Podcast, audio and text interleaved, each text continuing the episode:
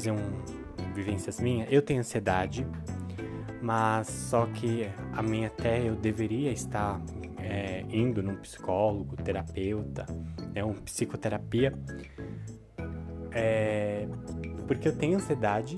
Dá um exemplo, domingo, né, aquele domingo comum que a gente ficou o dia inteiro em casa sem fazer nada.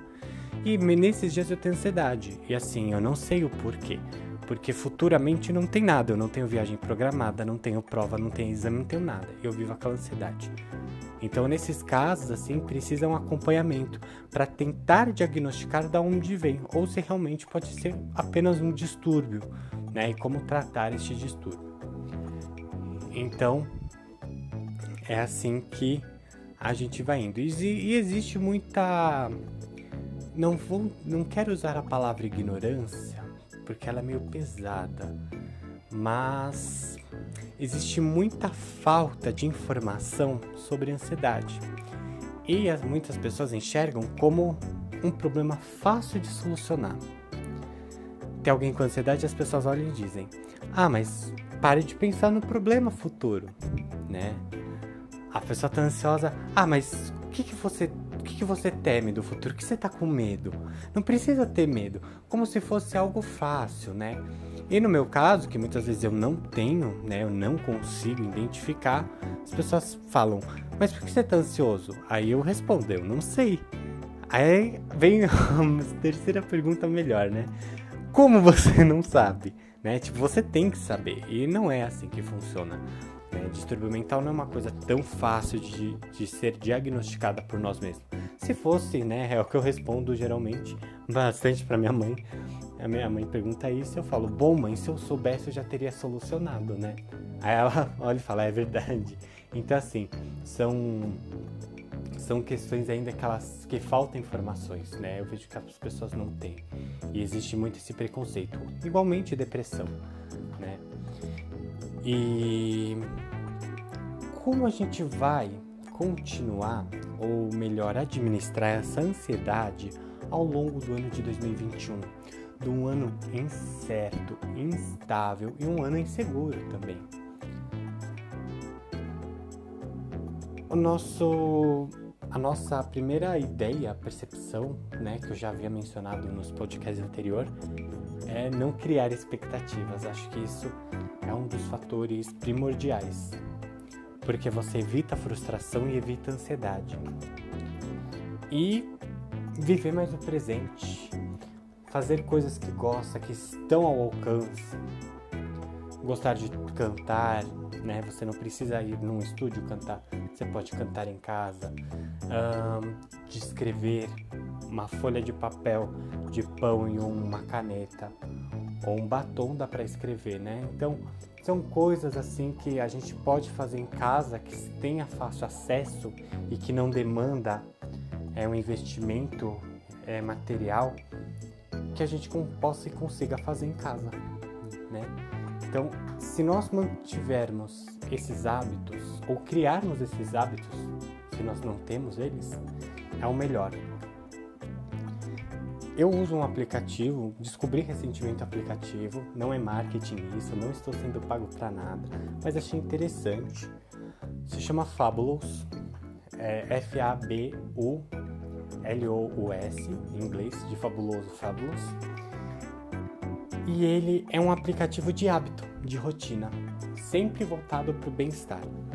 E eu fiz, né? Eu baixei o aplicativo que achei interessante, né? Falei, ah, deixa eu conhecer. Tem muitos aplicativos ruins, né? Principalmente quando eles tentam aí é, suprimir profissões. E tem outros que realmente são bons. E lógico, vai de acordo com cada pessoa. Tem pessoas que vão gostar, outras não. Aí o primeiro desafio, né? Você escolhe lá os seus primeiros desafios. Eu escolhi um que eu já faço? Olha como é engraçada a insegurança, né? Isso entra muito na questão da insegurança. Porque eu não queria começar com algo que eu sabia que eu ia ter dificuldade de fazer. Então eu escolhi algo que eu sei que eu já faço. Então a primeira opção foi beber água. Né? A gente tem aí, ele dá um desafio de três dias para você beber um copo de água quando você acorda. E eu já fazia isso desde 2016, porque eu li um, uma matéria, foi um, um japonês, médico japonês, que disse que ao acordar é muito importante nós bebermos pelo menos um copo d'água. E isso é bom virar rotina. Eles dizem que é até melhor em jejum. Você fica acorda, fica um tempo em jejum, depois você toma água. Eu já não não consigo, porque às vezes eu acordo com muita fome, então e eu preciso tomar café, senão eu, eu fico insuportável. Então eu acordo, tomo um copo d'água. E esse tomar o copo d'água na manhã, ele ajuda em vários fatores.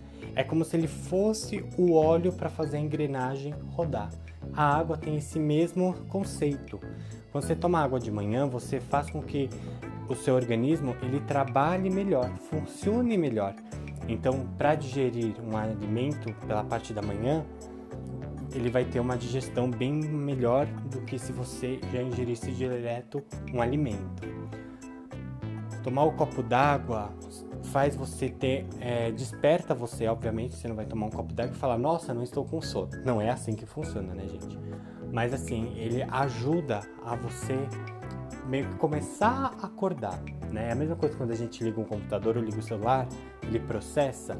A água tem esse, esse fator aí, esse processo.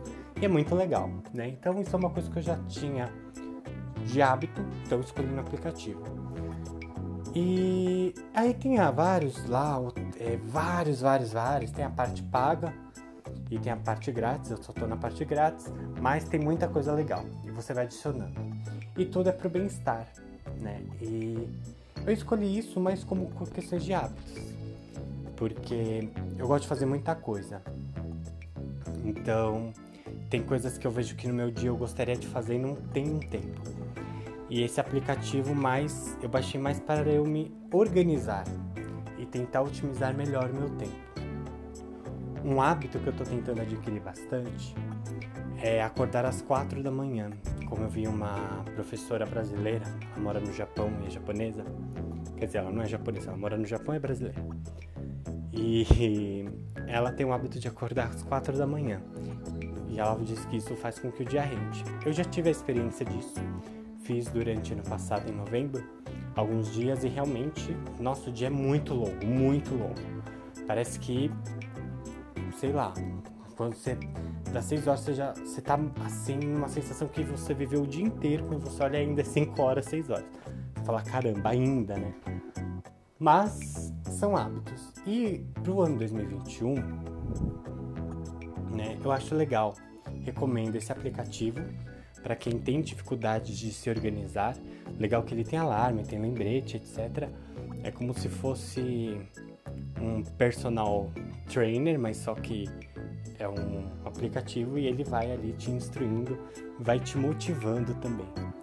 E tem muitas coisas de motivações. E pro ano 2021, acho que esse é um dos primeiros passos legal para quem não é acostumado com rotinas e hábitos. E principalmente no controle da ansiedade, que ele tem muita coisa para trabalhar isso.